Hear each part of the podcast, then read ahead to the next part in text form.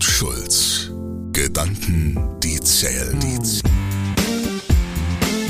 Ben's Strategie to go. Ergebnisse, die zählen. Mit Unternehmer und Berater Ben Schulz. Und los geht's. Die Frage. Erfolgreiche Teams, was zählt wirklich? Die Analyse. Im Jahr 2019 erlebte laut einer Studie über 35 Prozent der Arbeitnehmenden am Arbeitsplatz zwischenmenschliche Konflikte. Eine wahre Schlacht des Egos. Diese Zahl zeigt uns eines ganz deutlich. Konflikte sind ein fester Bestandteil des Organisationslebens, ob uns das nun passt oder nicht. Klar, nicht jeder Konflikt ist zwangsläufig negativ, aber selbst kleine Meinungsverschiedenheiten, sei es zwischen Führungskräften und ihren Mitarbeitenden oder innerhalb des Teams, können sich rasch verschärfen. In manchen Fällen kommt es sogar zur Eskalation und ein regelrechter Krieg bricht aus. Und das hat verheerende Folgen. Mitarbeitende verlassen das Schlachtfeld und das Team blutet aus. Wenn wir dann eine solide Strategie zur Konfliktlösung in der Hinterhand haben, ist das großartig. Aber warum nur Konflikte lösen, wenn wir sie von Anfang an verhindern können? Was muss also getan werden, damit Teams wirksam miteinander arbeiten, dass Konflikte schnell und effizient gelöst, vielleicht sogar direkt vermieden werden und dass Teams schlussendlich erfolgreiche Ergebnisse liefern? Die Antwort, die zählt. Denn allem voran, ein wirksames Team ist ein Team, das etwas bewegt, das die gemeinsamen Ziele erreicht und damit langfristig zu Wachstum der Organisation beiträgt. Was brauchen also Teams, um zu performen? Wenn ich mir erfolgreiche Teams anschaue, fallen mir zuvor vier zentrale Aspekte ein. Der erste Punkt ist das einheitliche Verhältnis des Ziels. Stellen Sie sich vor, drei erfahrene Ingenieure gründen gemeinsam ein aufstrebendes Start-up. Jedes Teammitglied hat eine Vision, Idee davon, wie das Unternehmen erfolgreich sein wird. Der erste ist überzeugt, dass sie sich auf den Aufbau der besten App konzentrieren sollten, während die beiden anderen denken, dass die Stärke des Unternehmens in der Kundenservice exzellent liegen wird. Sie investieren Zeit und Ressource in verschiedene Richtungen, verlieren den Fokus und stehen schließlich vor dem wirtschaftlichen Abgrund. Wie konnte das passieren? Ganz einfach. Sie haben es versemmelt, darüber zu reden, wohin sie wollen und was sie für ein Ziel verfolgen. Da kann das Team noch so motiviert und engagiert sein. Wenn nicht alle an einem Strang ziehen und auf das gleiche Ziel hinarbeiten, sind alle guten gemeinten Bemühungen für die Katz erinnert mich an ein altes Sprichwort.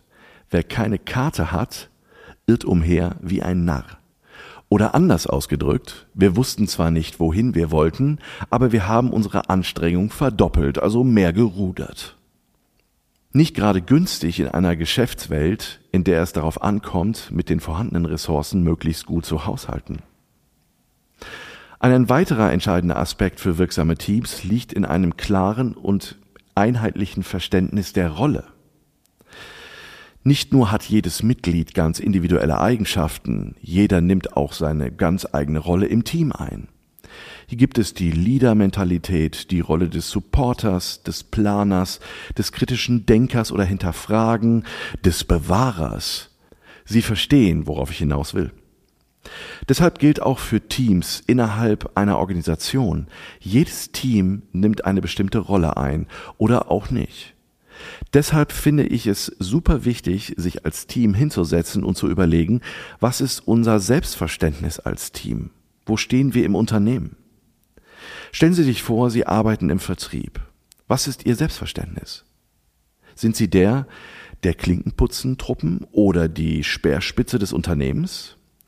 Würden Sie sich Ihrer Rolle als Backoffice-Mitarbeiter lieber als das Mädchen für alles sehen oder als diejenigen, die mit ihrem Team den anderen den Rücken frei hält und das Rückgrat des Unternehmens bildet? Mit welchem Selbstverständnis würden Sie motiviert zur Arbeit erscheinen? Und welches dieser Teams wird mehr zum Gesamterfolg des Unternehmens beitragen, also wirksam sein?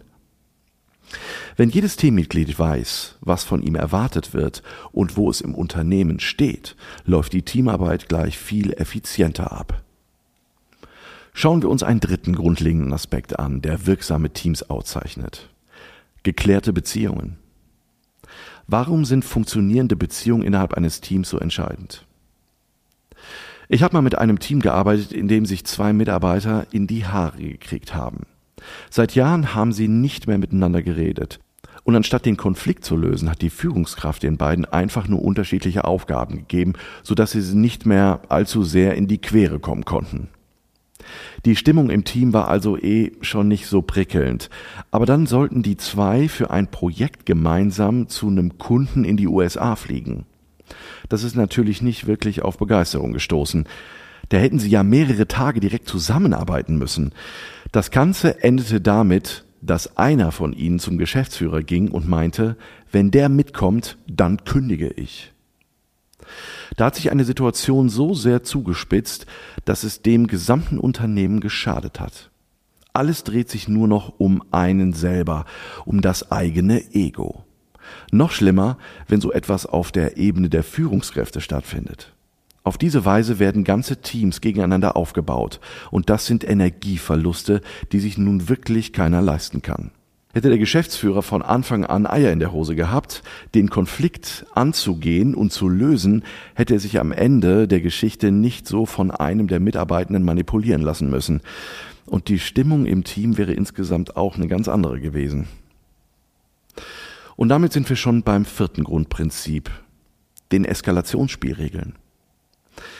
Ein ganz schöner Zungenbrecher, aber nicht wegzudenken für den Fall, dass ein Konflikt sich nun mal zuspitzen kann. Haben Sie sich schon mal mit Ihrem Team zusammengesetzt und darüber gesprochen, wie damit umgegangen wird, wenn Konflikte auftauchen? Welche Maßnahmen intern ergriffen werden? Hier sind klare definierten Regeln und Zuständigkeiten das A und O.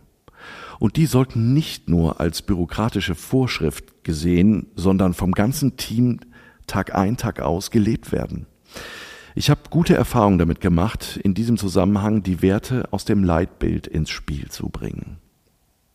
Vor einigen Tagen kam nämlich ein Kunde zu mir und hat ganz begeistert davon erzählt, wie gut das gemeinsame entwickelte Leitbild in seinem Unternehmen ankommt.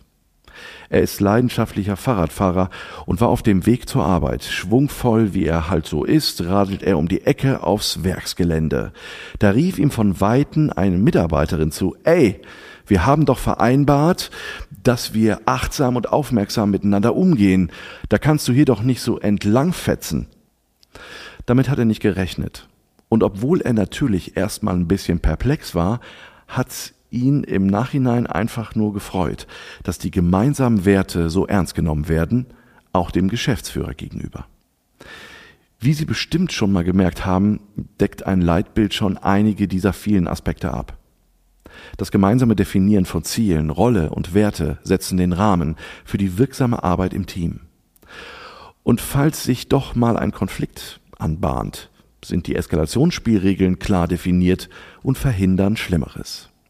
Also stellen Sie sich ehrlich die Frage, ist mein Team ein wirksames Team? Und was kann ich dazu beitragen, dass es eins wird? Fragen an Ben. Ich freue mich in der nächsten Folge auf deine Frage. Fordere mich gerne heraus. Tschüss, bis zum nächsten Mal, dein Ben. Kohl und Schulz. Gedanken, die zählen, zählen. Mit Walter Kohl und Ben Schulz. Weitere Informationen im Internet unter kohlundschulz.de.